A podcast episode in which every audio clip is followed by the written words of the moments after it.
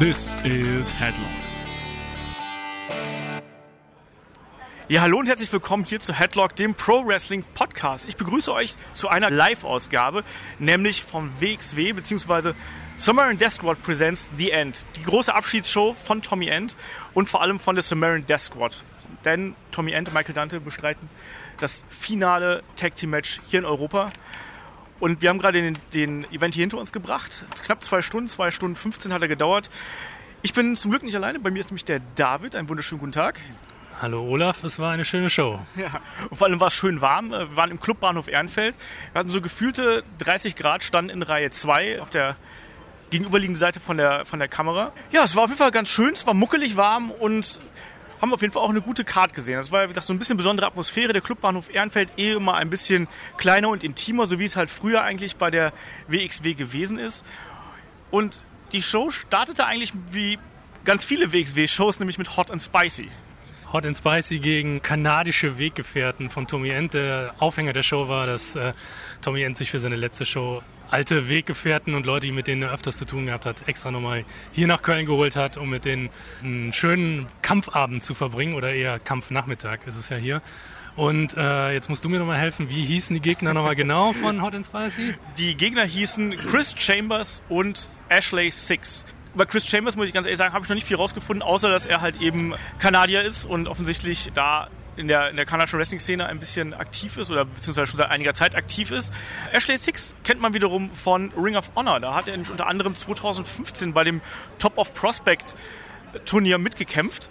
Hat aber dann gegen Donovan Dijak verloren. Den haben wir ja auch letztes Jahr, glaube ich, bei WXW gesehen. In unter anderem einen sehr starken Kampf gegen Bad Bones John Klinger. Das war ein geiles Ding, ja. Das hat großen Spaß gemacht. ja, und im Prinzip war das auch so ein ganz typischer Opener. Also Hot and Spicy sind ja immer so ein Garant für gute Laune. Ähm, schönes, knackiges Tag-Team-Match. Und ich fand den Kampf eigentlich ganz okay. Der fing auch ganz gut an, hat aber dann in der Mitte so einen kleinen Bruch gehabt. Ja, es, es ist so in, in, in eine Art Schlussrallye ging, äh, kam leider ein massiver Botch dazwischen, der, der etwas Fahrt aus dem, Kampf, aus dem Kampf genommen hat. Aber es handelt sich um Ringveteranen, wir haben das ganz gut wieder aufgefangen, ein kleines Intermezzo gemacht und äh, dann ging der Kampf ähm, mit zügiger und guter Action auch zu, äh, zu, Ende. Hat sich niemand verletzt. War halt einfach nur ein kleiner Bruch im Kampf. Aber insgesamt war es ein schöner Kampf. Mir kam es ein bisschen so vor, als ob der Mac äh, jetzt doch noch mehr zeigen darf, nachdem er seinen Sommer in den USA hatte. Jetzt Shotgun-Champion äh, ist. Ich, ich, finde, wir haben, wir haben mehr von der Mac gesehen, als wir sonst in den äh, Tag-Team-Matches sehen. Ja. Das stimmt auf jeden Fall, aber ich wollte mal gerade ganz kurz auf diesen kleinen Bruch reinkommen, weil das war ja schon so ein bisschen merkwürdig, weil es gab im Prinzip eine Hot-Tag-Phase, wo alle dann einfach wild im Ring umhergestürmt sind, ähm, Hot Spicy ihre typischen Aktionen gezeigt haben, unter anderem hier den, ähm, den Slingblade von, von Damek und es wurde dann Chris, Mas äh, Chris Masters, Chris Chambers rausgeworfen und er sollte eigentlich irgendwie eine Springboard-Aktion zeigen und ist dann dabei aber einfach abgerutscht. Das passiert, zum Glück ist ihm nicht mehr passiert, er ist auch echt ein bisschen unglücklich auf dem Nacken gelandet, hat man gedacht so, hm, mal gucken und Ashley Six hat es dann tatsächlich gerettet, der mir auch übrigens vom Charisma her sehr, sehr gut gefallen hat. Also ich finde, da strahlt irgendwas aus, was vielleicht noch nicht ganz so da ist. Aber ich glaube, wenn der noch ein bisschen, vielleicht auch ein bisschen mehr internationale Erfahrung sammelt, ähm, vielleicht außerhalb der USA, glaube ich, kann da echt was Gutes noch draus werden. Und was du gerade angesprochen hast, ich hatte auch das Gefühl, dass da Mac massiv auch an sowohl was, was so die, ähm, die Crispiness seiner Aktionen angeht, aber auch was so die, die Abläufe angeht, einfach viel besser gewirkt hat, noch als das vielleicht beim zuletzt der Fall gewesen ist und dass er selbstsicherer einfach gewirkt hat. Ich hatte immer sonst den Eindruck, dass ja er so ein bisschen hinter Axel Dieter Junior so ein bisschen hinten ansteht. Das war jetzt diesmal gar nicht der Fall eigentlich. Nee, wirklich. Also ähm, man, man konnte, wenn es früher wirklich so war, das war Axel Dieter Junior und Damek. Jetzt waren zwei gleichwertige Akteure. Ähm, hat mir sehr gut gefallen. Und es zeigt sich ja, wenn, wenn äh, die Wrestler ins Ausland gehen, das hat man auch immer bei den ganzen Leuten gesehen, wenn die in Japan gewesen sind oder so. Wenn die wiederkommen, das formt den Charakter, das, das, das macht einfach aus äh, jungen Männern echte Männer. äh, manchmal oder meistens. Und äh, man hat es im Ring gesehen. Ich freue mich schon auf den zweiten Kampf, den wir nachher sehen werden. Ja. Ich bin auch mal gespannt. Aber das Match endete dann ja eigentlich relativ klar, aber nicht mit der Partuse, dem eigentlichen äh, Tag Team Finishing Move von Hot and Spicy. Nämlich, der Kampf endete mit einer Kombination aus der Landungsbrücke, also dem Regal Plex von Axel Dieter Jr., mit anschließendem äh, Ace Crusher bzw. der Mac Magic von Damek. Ich weiß halt nicht, ob das nicht auch so ein bisschen angedeutet ist. Also, ich, wenn, wenn halt der Finisher halt nicht zieht, dann machen halt beide ihre Einzelfinisher. Das ist zwar irgendwie ganz nett, aber ich wittere ja auch seit längerem schon einen Bruch von Hot and Spicy, auch gerade im Hinblick auf den Hamburg-Event, dann demnächst, wo die beiden ja um den Shotgun-Titel aufeinandertreffen. Also ich sehe das schon so, dass da das vielleicht so ein leiser Hinweis daraus sein könnte, oder? Was denkst du? Ja, ja, ja. Äh, auch wenn man den, äh, den neuen Shotgun-Vorspann sich anguckt, ne, da kommt der Axel Dieter Junior schon ein bisschen cocky rüber. Mir gefällt's äh, ganz gut, da deutet sich eine interessante äh, Storyline an. Ähm, was wir noch sagen können, ist, dass Axel Dieter Junior die Sommerpause genutzt hat, um äh, ein paar Kilo Muskeln aufzupacken. War vorher ein guter athletischer Mann, aber relativ äh, dünn und schlank, aber ist jetzt doch, äh, vor allem im Oberkörperbereich, hat er nochmal ordentlich draufgepackt, sieht jetzt auch wesentlich kräftiger aus. Ja. Also und vor allem nicht ungesund kräftig. Das muss ich auch mal ganz klar dazu sagen. Also er wirkt halt nicht aufgepumpt, sondern es sieht einfach aus, als hätte er Masse draufgepackt. Und ich, ich denke einfach, dass er jetzt in Zukunft dann noch ein bisschen an der Definition arbeiten wird. Aber man sieht auf jeden Fall, dass er an sich arbeitet und offensichtlich auch im Heavyweight-Bereich offensichtlich einsteigen möchte und nicht nur der Cruiserweight sein möchte, der er ja über lange Zeit war. Dann kommen wir einfach direkt zum zweiten Match. Wir haben übrigens was, was vergessen, fällt mir gerade so ein. Nämlich, wir haben ja auch noch einen, äh, einen Host gehabt im Prinzip, der durch die Show geführt hat und mehrere kleinere Reden gehalten hat. Ähm, das war nämlich Thumbtack Jack, WXW Hall of Famer. Hat ein bisschen ähm, an Tommy End erinnert, ein paar Anekdoten fallen lassen. Ähm, und das war, finde ich, ein netter Einstieg auf jeden Fall damals in die Show. Ähm, hat ähm, noch so ein bisschen über seine, seine Vergangenheit mit Tommy End geredet, wie sie sich kennengelernt haben, wie Tommy End sich verändert hat über die Jahre. Das ist ja ganz offensichtlich, wenn man Tommy End mal 2005 sieht. Da war er ja wirklich dann der, der arme kleine Holländer ähm, ohne Tattoos und er ist auf einmal hat sich auch immer zu einem Wrestler gemausert mit dem absoluten Superstar-Look, wie ich finde, und zu einem der charismatischsten Wrestler überhaupt. Und ich fand ja, wenn wir jetzt so ein bisschen retrospektiv das angehen, ich finde ja, diese Entwicklung hat sich so 2011, 2012 abgezeichnet. Ich weiß nicht genau wieso, aber da war das halt so, dass die beiden sich im Prinzip oder Quatsch, dass die beiden, dass er sich halt so weiterentwickelt hat und äh, auch auf das, sein Äußeres eben verändert hat. Ja, das, ich habe ja vor dem Event haben wir nochmal darüber nachgedacht, schon länger länger bei der WXW dabei und ähm, ich kann mich noch daran erinnern, in den ersten Jahren, wo ich regelmäßig zur WXW gegangen bin, 2008, 2009, 2010, hat Tommy End mich immer ziemlich genervt, muss ich sagen. Er hat auf mich überhaupt nicht gewirkt.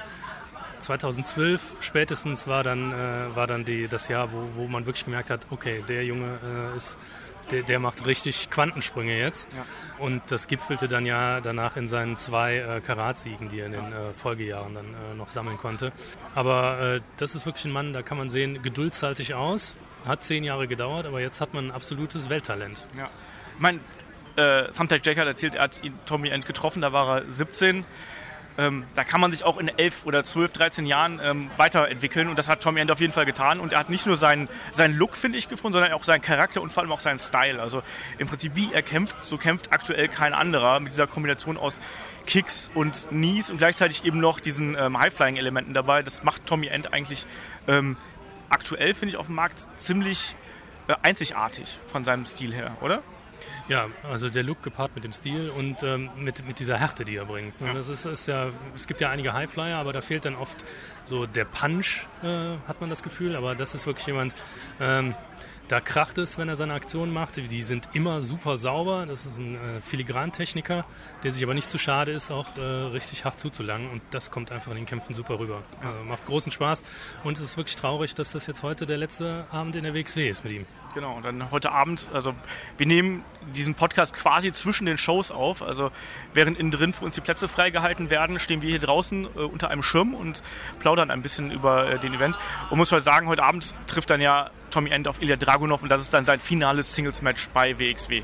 Aber dann gehen wir doch einfach die Karte jetzt nochmal weiter durch. Der zweite Kampf des Abends, das war ja dann mit einem Rückkehrer, das war nämlich Tankwer und er ist angetreten gegen den aktuellen Besitzer der Wrestling Academy Trophy, nämlich gegen Johnny Evers. Und es war auch echt ein schöner Kampf. Also, also Tankwa kennen ja vielleicht viele alte Fans noch aus ganz frühen Zeiten. Den, äh, hat ja damals auch in der Light Heavyweight League gut mitgemischt damals. Johnny Evers kennt man heutzutage als äh, junges Talent, das zuerst wohl den Einstieg in die WXW wohl nicht geschafft hat und jetzt im Prinzip immer mehr an sich gearbeitet hat und jetzt aktuell eigentlich auf dem Sprung steht. Also er gilt als ganz groß, großes Talent aus Holland auch und ähm, als jemand, der über kurz oder lang, ich gehe auch davon aus, dass es jetzt nicht mehr lange dauern wird, halt in Menschus eingesetzt werden kann. Und die haben mich beide überzeugt. Also Tank war, hat mir besonders gut gefallen mit den ganz vielen Pin-Situationen, die er angesetzt hat. Also ich kann mich an eine Sequenz erinnern, wo er wirklich einfach Magistral Cradle, dann äh, irgendeine Victory Roll angesetzt und sonst irgendwas. Also ganz viele Flashpins hintereinander. Unheimlich beeindruckend. Und auch Johnny Evers, finde ich, hat vor allem auch mit seinem Charisma beeindruckt, oder? Ja, für so einen äh, Youngboy wirklich schön zu sehen, dass er direkt äh, mit, mit der Ausstrahlung im Ring ist. Kommt zu äh, No Limit äh, in den Ring marschiert, da ist natürlich direkt äh, Stimmung in der Bude. Aber ähm, das sah auch alles gut aus, was er gemacht hat. Ne? Klar, äh, ist noch nicht so lange dabei, ne? da geht schon mal was ein bisschen daneben, aber war, war eigentlich keine großen Aussetzer. Ich hatte nur einen Moment im Kampf, wo ich einmal gedacht habe, hm, ja, wenn er das richtig sauber durchgezogen hätte, dann, äh, dann hätte es gut ausgesehen. Das war eine Schlagsituation, da hat er so ein bisschen lasch sich aus einer Situation mit einem Schlag befreit. Da hat er halt einfach ein bisschen die Ausstrahlung verloren, aber das war nur eine Situation. Insgesamt war es richtig toll. Ich freue mich drauf, ihn öfters zu sehen. Ja, ich denke auch. Und Tankwa, ich finde, Tankwa könnte auch ruhig mal häufiger kommen. Also jetzt nicht unbedingt, den brauche ich jetzt nicht unbedingt als Regular, weil ich finde, dass er zwar von den Aktionen her durchaus in Ordnung ist, aber ich finde, dass so ein bisschen das, das, der, der Look fehlt halt ein bisschen. Also da gefällt mir Johnny Evers ein ganz Stückchen besser. Aber am Ende hat eben dann doch der Veteran hat dann gewonnen, relativ klar und eindeutig. Tankwa geht als Sieger aus dieser Kampfpaarung hervor. Und damit leiten wir auch gleich über, glaube ich, zum nächsten Kampf. Das war ja, wie ich finde, eigentlich der beste Kampf des Abends. Würde ich jetzt mal so ganz knallhart sagen. Es war nämlich die Star Attraction, die ehemalige Star Attraction Mark Haskins. Kennen ja vielleicht einige noch entweder aus früheren Zeiten bei WXW, ähm, der ist zuletzt vor gut drei Jahren bei WXW angetreten, aber einige kennen jetzt vielleicht auch bei TNA, da war er auch eine ganze Zeit lang unterwegs, oder bei Progress, wo er auch zuletzt beim Super Strong Tournament angetreten ist. Also ein Mann, der auf jeden Fall weltgereist ist und äh, sehr erfahren ist. Und er ist angetreten gegen den Lost Rebel, den, wie ich ihn nenne, Biker Bones, äh, John Klinger. Und, und die beiden haben mal eben alles in die Waagschale geworfen, was sie auszeichnet. Ja, äh, Bad Bones ist seinem äh, Motto treu geblieben, immer den Showstealer zu bringen. Äh, kann man hier auch so sagen, ist ihm gelungen. Also von vorne bis hinten ein großes Match von beiden. Äh, haben nicht gespart mit spektakulären Aktionen, äh, auch technisch viele schöne Sachen dazwischen gehabt. Äh, es war ein toller Kampf, wirklich, ähm, wirklich super. Ähm, gegen Ende wurde es ein bisschen sehr äh, Indie-Spot-mäßig, äh, da ein Finish nach dem anderen. Äh, aber es war halt nicht schlimm, weil war, war nicht jeder Kampf heute so. Es war ein bisschen die Ausnahme und es war einfach alles richtig gut, was die Jungs gebracht haben. Es war ein spektakulärer Kampf, der durchweg unterhalten hat. Ja, absolut. Also es war auch, die haben klasse Abfolgen auch dazwischen gehabt. Also mal abgesehen davon, dass natürlich Bones hat wieder sein, sein Torpedo nach draußen gezeigt. Kaum war er wieder im Ring, ist im Prinzip Mark Haskell zurückgekommen, hat ihn rausgeschmissen, hat seinen Topi gezeigt. Wir haben die Turnbuckle, den Turnbuckle Razor's Edge gesehen, wir haben die Wrecking Ball Knees gesehen. Wir haben auch unheimlich viele Konter von Mark Haskins gesehen, der mich auch tatsächlich jetzt wieder ein bisschen mehr überzeugt hat. Ich muss ja sagen, dass ich früher nicht unbedingt ein Freund von Mark Haskins war, weil ich ihn da fehlte halt irgendwie noch so ein bisschen was. Aber ich finde, als ich in den letzten Jahren, auch, auch was wir gerade gesagt haben über der Mac, also ich glaube, dass ihm auch diese Zeit bei TNA, auch wenn es TNA ist und nicht WWE, ich glaube, dass ihm das trotzdem gut getan hat, um so ein bisschen ein anderes Gefühl für das Publikum zu bekommen und ein bisschen ein anderes Gefühl für seine eigenen Aktionen zu bekommen. Also ich fand ihn klasse und ich würde mich sehr freuen, wenn man ihn einfach noch häufiger bei WXW sehen könnte, weil er ist einfach eine Bereicherung für jede Card. Auf jeden Fall. Bei dem Kampf hat man halt auch gemerkt, was es, was, was es bringt, wenn man äh, gute Veteranen gegeneinander stehen hat, weil die Ringchemie war einfach fantastisch. Da, da, das lief alles rund, da gab es keinen Moment, wo man gedacht hat, hm, ah, was passiert denn hier? Sondern das war von vorne bis hinten richtig gut durchgebracht und äh, die Wrecking Ball Knees von John Klinger sind eine spektakuläre Aktion, aber wenn Mark Haskins sie nimmt äh, und sich extra weit in die Ringmitte postiert, damit er genug Flugphase nach hinten hat, dann sehen die natürlich nochmal extra Sahne aus. Äh, das war, das war ein, ein, grandioses Ende zu einem wirklich tollen Kampf. Ja. Und jetzt frage ich aber mal, da wir ja gerade den Beginn der Shotgun Live Tour haben, also der neuen Tour von WXW, wo geht es denn da für Bad Bones John Klinger hin? Der hat ja sein Titelmatch zuletzt verloren gegen John Simmons. Der muss jetzt ja eigentlich erstmal wieder unten anfangen, oder? Das ist eine interessante Frage. Er hat ein bisschen noch an seinem Look gearbeitet. Er kommt jetzt bärtig mit einem schwarz gefärbten Bart äh, äh, an, in den Ring. Ich äh, muss ganz ehrlich sagen, ich, ich weiß es nicht. Äh, ich vermute, wir müssen halt ein bisschen abwarten, wie die Gesundheit von äh, Carsten Beck, wie sich das entwickelt, ob da nochmal eine Rückkehr möglich ist. Aber der äh, Bones ist natürlich ein Mann, der immer für einen Title Shot gut ist. Äh, ist halt die Frage, wie er storyline-mäßig untergebracht wird. Im Moment steht er erstmal ein bisschen hinten an. Warten wir mal ab, was bei Fan passiert, wenn Bewegung in die Titelgeschichte kommt. Ja, das wird eine spannende Sache. Ich sehe Bad Bones auch gerade so ein bisschen außen vor tatsächlich. Und ich weiß nicht genau, gegen wen er fäden sollte. Also Absolute Andy hatten wir jetzt zuletzt, die Titelfehde gegen Jon Simmons hatten wir. Er steht so ein bisschen alleine da. Deswegen bin ich mal gespannt. Vielleicht lässt man ihn auch gegen, gegen Cerberus fehlen. Also Bad gegen Ilya Dragunov zum Beispiel stelle ich mir eine sehr, sehr geile Paarung einfach vor. Und ich hoffe auch, dass Ilya Dragunov, äh, das ist ja schon so ein bisschen Überleitung für heute Abend, dass Ilya Dragunov auch so ein bisschen aus dem Cerberus rausgenommen wird und so ein bisschen mehr als Einzelwrestler wieder gepusht wird. Das wäre halt mein Wunsch. Andererseits, sowas wie Bad Bones gegen Walter fände ich halt auch nicht so verkehrt. Auf jeden Fall. Wir sind gespannt, was da kommt. Ich muss ganz ehrlich sagen, ich äh, kann sowas nicht bucken, noch nicht mal Fantasy-mäßig. Ich lasse mich da überraschen, was die Herren da oben sich ausdenken. Dann gab es eine kleine Pause, 10 Minuten, 15 Minuten, ähm, ein bisschen zum Getränke holen. Und man muss ja dazu sagen, Tommy End hat nicht nur die Cards selbst zusammengestellt, Tommy End hat auch leider die Playlist selbst zusammengestellt. Und das war eine ziemlich anstrengende Angelegenheit. Also ich mag Rockmusik, aber Death Metal nonstop mit Geschrei auf die Ohren ist schon ein bisschen stimmungs mäßig ein bisschen schwierig, oder? Es fehlte die Gemütlichkeit, sagen wir es mal so. Ich war froh, als es weiterging. Ja, das war schwierig. Naja, aber auf jeden Fall, dann hatten wir gleich als Einstieg in die zweite Hälfte gab es dann Ladies Action und eine überraschende Ankündigung von Marius von Beethoven, der eigentlich ja angesetzt war, aber plötzlich wieder mit Knieschiene zum Ring gekommen ist mit Melanie Gray und sagte, äh, dass der Heilungsprozess nicht nach Wunsch verlaufen wäre, so sinngemäß, und dass er heute nicht antreten könnte. Das ist ja sehr merkwürdig und ich bin jetzt sehr gespannt, ob das ein Swerve war, das heißt, ob er das Publikum verarscht hat, oder ob das tatsächlich ernst ist und Marius immer noch verletzt ist. Ich gehe davon aus, dass das äh, Storyline gewesen ist, dass wir äh, während des Kampfes äh, und bei der Ankündigung, die er für Melanie gemacht hat, rumgehüpft ist im Ring, suggeriert auch, dass äh, das, Knie belastbarer ist, als er es eigentlich als er es darstellen wollte. Aber ich bin mal gespannt, was heute Abend kommt you know, it's still real to me, you know. Nein, also wir haben dann gesehen äh, Melanie Gray gegen Courtney, die Freundin von Tommy End. Und bei Courtney hat man dann auch ganz klar den Tommy End Einfluss gesehen, oder? Ja, ja sie arbeitet äh, mit äh, guten Kicks. Der äh, Ex-Kick von oben auf den Rücken von der abgebückten Gegnerin sah sehr spektakulär aus. Harte Kicks auch ins Gesicht der Gegnerin. Das kann sie und äh, arbeitet auch gut mit Speed. Und äh, Frau Gray hat sich eigentlich auch wieder ganz gut präsentiert.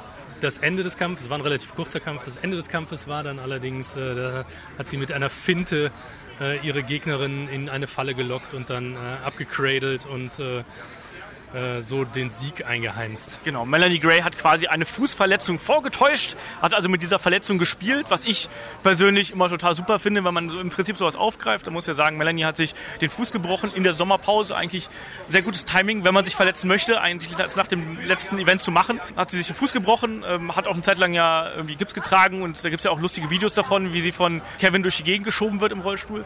Aber ähm, das wurde eben einge eingebunden und äh, Melanie hat geschrien, hat geschrien und äh, am Ende Ende hat sie dann Courtney eingerollt. Zack. Der Kampf war ordentlich. Courtney hat sich gut präsentiert. Ein ganz anderer Stil, als wir das sonst von vielen Wrestlerinnen gewohnt sind. Viel härter und wie gesagt, viel Martial Arts betonter. Und man hat einfach gesehen, dass da, da steckt ein kleiner Tommy in ihr irgendwie. Also die werden sehr viel trainieren und gemeinsam Aktionen durchziehen. Also nicht nur die Kicks, sondern auch Kniestöße waren ja auch dabei. Und das war schon cool. Also das hat mir gut gefallen und da kann man sich auf jeden Fall noch auf was freuen, wenn die äh, nochmal wiederkommt.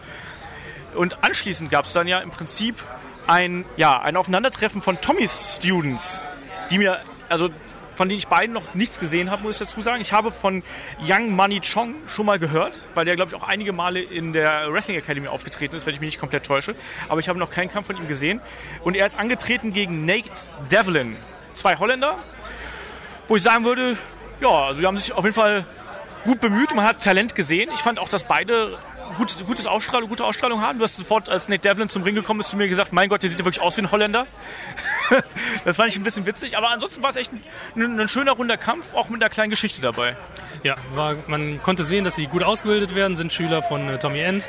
Klar, das, wie bei allen äh, Young Boys fehlt es dann im Ring bei den Aktionen selbst noch an Ausstrahlung. Äh, aber man, man konnte halt vorher sehen, äh, die, haben, die haben schon, die Anlagen sind da. Was mich persönlich freut, ist, dass mit Yang Mani Chong ein, Asiate oder ein asiatisch-stämmiger äh, Wrestler mal dabei ist. Das äh, ist einfach mal ah, ein anderer Look. Hat man nicht so oft. Äh, das Gimmick, was er hat, ist halt mehr so dieses schnöselige äh, Gangster, Asi. Ja, genau. Ding. Wannabe Gangster. Ja. Äh, muss man mal gucken, ob, ob, sich das so durchsetzt oder nicht. Devlin kam eigentlich völlig ohne Gimmick. Ne? Schwarze Hose, gutes Aussehen. Ähm, aber ansonsten ein guter Kampf für so junge Leute, noch, ein, ich würde sagen, ein gutes Stück vom äh, Main Roster Action entfernt, aber äh, sicherlich Talente, die man mal in, im Hinterkopf behalten kann. Die Geschichte war im Prinzip, dass äh, Young Money Chong den Arm von Nate Devlin bearbeitet hat, äh, die ganze Zeit über. Äh, erst mit ganz fiesen Tri äh, Kicks im Prinzip, während, er, während Nate Devlin auf dem Boden war, hat er ihm auf den Arm getreten und hat ihn gegen den Ringpfosten geschleudert und so. Und das, ich bin ja immer ein, ein Freund von solchen Kampfansätzen, weil das hat früher schon funktioniert, das funktioniert bei mir heute auch noch. Am Ende hat dann eben äh, Young Money Chong auch nach einer Offensive noch von Nate Devlin, hat er aber, aber relativ klar mit ähm, einem schönen Aufgabegriff genommen, mich so ein bisschen ähm, an den Labell-Lock äh, orientiert. Das heißt also, er hat den, den verletzten Arm äh, in, am Boden liegend in seine Kniekehle eingeknotet und hat dann eben sozusagen einen Hammerlock über das Bein gezogen. Fand ich schöne Idee, schönen Ansatz und hat auch absolut zum Match gepasst eigentlich. Vor allem, was, was für mich eigentlich auch in dieser zweiten Hälfte ganz schön war, dass du eigentlich keinen Kampf gehabt hast, der jetzt irgendwie das Spotlight von dem Main Event weggenommen hat, sondern dass eigentlich dann der Main Event auch wirklich der Main Event war. Also das war dann der Höhepunkt, die Leute haben darauf gewartet.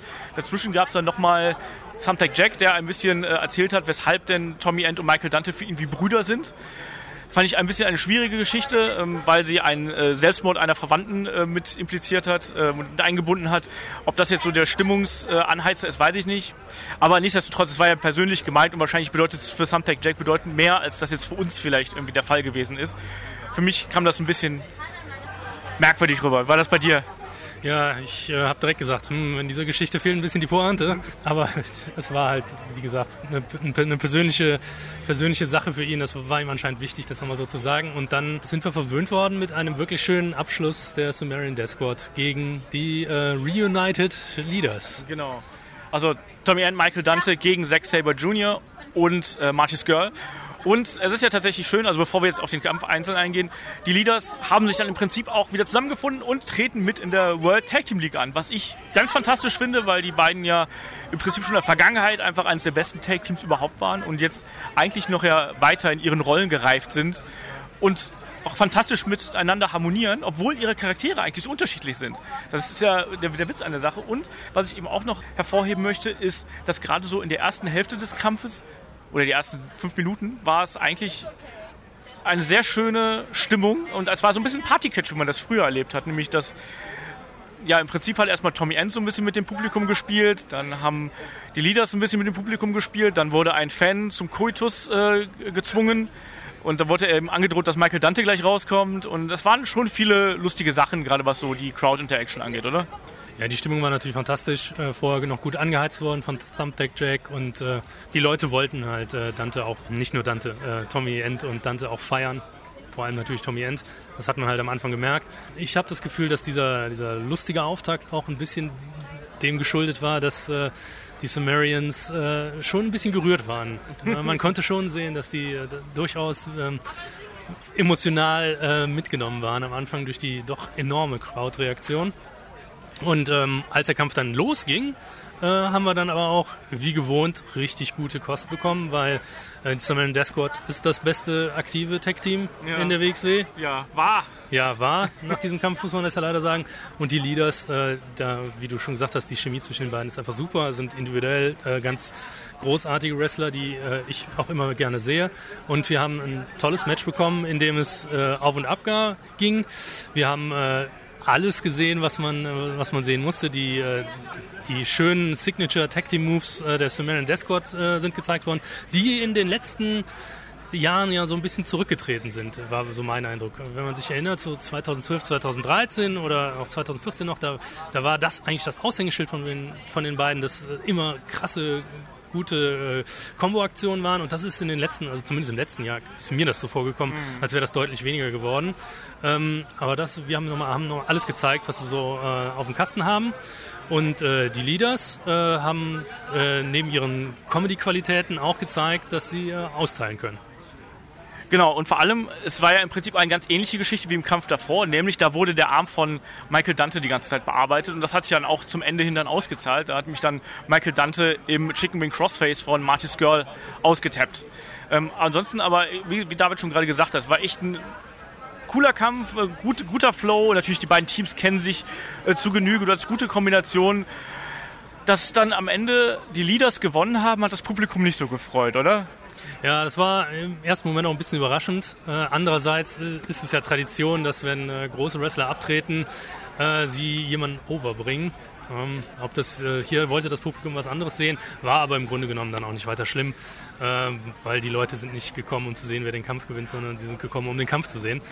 Ja. Und ähm, was mir noch aufgefallen ist während des Kampfes, es gab einige Momente, wo Dante wirklich äh, als äh, sehr, sehr äh, starker Einzelkämpfer sich präsentieren durfte mit äh, gewaltigen Kraftaktionen gegen die Leaders. Da hatte ich so zeitweise den Eindruck, na, da wird vielleicht schon positioniert, wenn, wenn Tommy nicht mehr da ist, ob da die Einzelkarriere in der WXW weitergehen soll. Wurde ja schon gesagt, dass das eigentlich der Fall ist und äh, er hat sich gut präsentiert. Ja.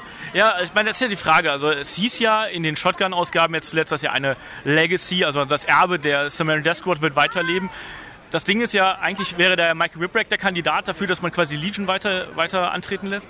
Problem ist ja, Mikey Whipwreck hat sich jetzt zuletzt verletzt. Das heißt, hm, mal gucken, wie das da weitergeht oder ob Dante halt eben wirklich als Singles-Wrestler weitergeht. Seine Singles-Ausflüge bei WXW waren ja in der Vergangenheit eher so mittelmäßig, sage ich mal. Also ich habe mal ein bisschen Probleme mit Michael Dante als Singles-Wrestler, weil ich finde, dass er im Tag-Team viel, viel besser funktioniert, wenn er einen kleinen, agilen Gegenpart hat. Aber auch da können wir jetzt nicht in Zukunft gucken. Also ich würde Michael Dante in jedem Fall gerne weiterhin regelmäßig bei WXW sehen und das wird hier wohl auch so kommen. Und in welcher Formation dann vielleicht auch mit einer größeren Legion dann dahinter, hätte ich auch nichts dagegen. Ja, und zum Schluss dann gab es eben dann die Ankündigung, dass die Leaders beim World Tag Team Tournament antreten und natürlich die große Rede zum Abschluss. Dann der Abschied von der Samaritan Death Squad, wo Tommy End noch einmal auf die gemeinsame Vergangenheit von äh, sich und Dante eingegangen ist, wo er nochmal darüber geredet hat. Die beiden kennen sich ja seit Kindestagen im Prinzip, sind zusammen aufgewachsen, haben zusammen äh, trainiert, haben zusammen gelebt, auch lange Zeit. Ich glaube, leben sogar, weiß gar nicht, ob immer noch zusammen leben. Aber Michael Dante war laut Tommy End halt eben ein riesengroßer Einfluss für sein, für sein Leben und ohne Dante wäre halt eben Tommy nicht so geworden, wie er es heute ist. Und das ist eigentlich auch ganz schön. Ich habe auch das Gefühl gehabt, dass da der, der, gute Dante, der ja auch heute eigentlich so ein bisschen der Party-Dante war, dann auch wirklich berührt war, als, äh, als Tommy dann den Ring verlassen hat. Und dann hat er ihn auch nochmal zurückgerufen. Ja, weil er gesagt hat, dass er nicht so zurückgelassen werden kann im Ring mit Tränen in den Augen, dass da schon noch mindestens eine Umarmung ordentlich fällig ist.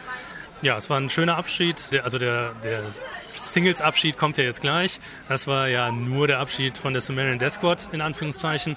Und da fand ich es auch wirklich sehr schön und sehr angemessen von Tommy End, dass er in seiner Schlussrede eigentlich nur Dante gedankt hat ja. und das nicht noch irgendwie verwässert hat mit irgendwelchen anderen Geschichten, sondern das hat man gemerkt, das war ihm wirklich eine Herzensangelegenheit, seinen langjährigen äh, Wegbegleiter, besten Freund auch nochmal das Rampenlicht zu geben und äh, den Leuten auch klar zu machen, dass das hier nicht nur das Anhängsel von Tommy End war, sondern dass das ein gleichberechtigter Partner war. Auch wenn der wrestlerisch vielleicht äh, ein bisschen zurücksteht oder deutlich zurücksteht, aber dass, dass die zwei auch einfach zusammengehört haben. Ja.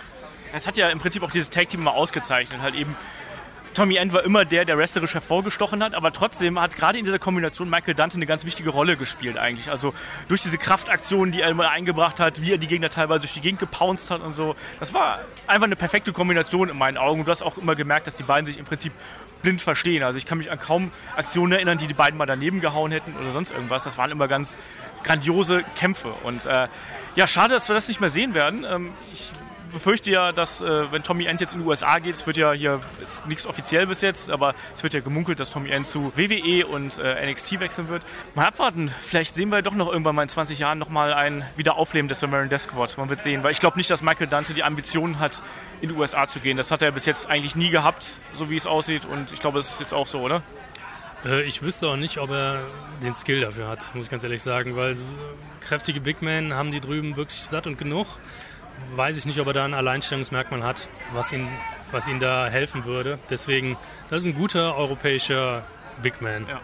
Die braucht es auch. Und ich sehe gerade, dass wir, wir sind jetzt durch im Prinzip mit der Card und um uns herum begeben sich die Leute langsam in die Halle. Es wird langsam Zeit für, den großen, für die große Abendshow. Und äh, insofern bedanke ich mich erstmal fürs Zuhören. Die Review oder den Showbericht von der WXW in Köln Show, den gibt es dann am Dienstag. Das heißt, da gleich wieder einschalten und äh, auch ruhig mal bei uns auf Facebook gehen. Da verlosen wir nämlich noch was. Schaut einfach mal nach. Wir hören uns spätestens am Dienstag wieder. Ich bedanke mich beim David für die netten Eindrücke und den sehe ich ja eh gleich nochmal beim nächsten Podcast. Ne? Mach's gut und bis Dienstag. Ciao.